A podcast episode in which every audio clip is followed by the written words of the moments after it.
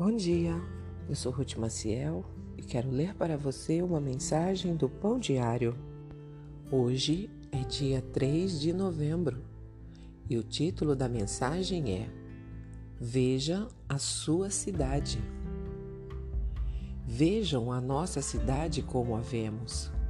Um grupo de desenvolvimento urbano usou esse slogan para lançar sua visão sobre o futuro da sua própria cidade.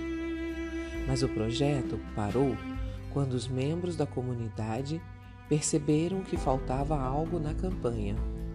Apesar de os afro-americanos serem a maioria da população e da mão de obra da cidade, não apareciam nos anúncios que apresentavam apenas o rosto de pessoas brancas e que pediam que todos vissem a cidade como eles viam.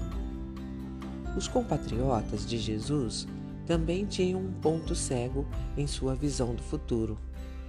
Preocupados basicamente com o futuro do povo judeu, não compreendiam a preocupação de Jesus pelos samaritanos ou soldados romanos, ou qualquer pessoa que não compartilhasse das mesmas raízes familiares dos rabis ou da adoração no templo.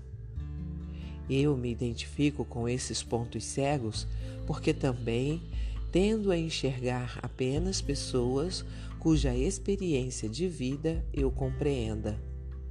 Mas Deus tem um objetivo de produzir unidade em nossa diversidade somos mais parecidos do que imaginamos.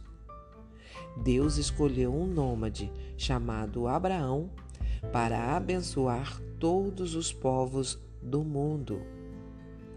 Está escrito em Gênesis: Por meio de você, todas as famílias da terra serão abençoadas. Juntos, Vivemos pela graça e misericórdia daquele que pode nos ajudar a enxergar o próximo, as nossas cidades e o seu reino como ele os vê. Vamos orar? Pai, abre os nossos olhos e corações e ajuda-nos a reconhecer que todos precisamos de Ti. Amém um pensamento para o dia?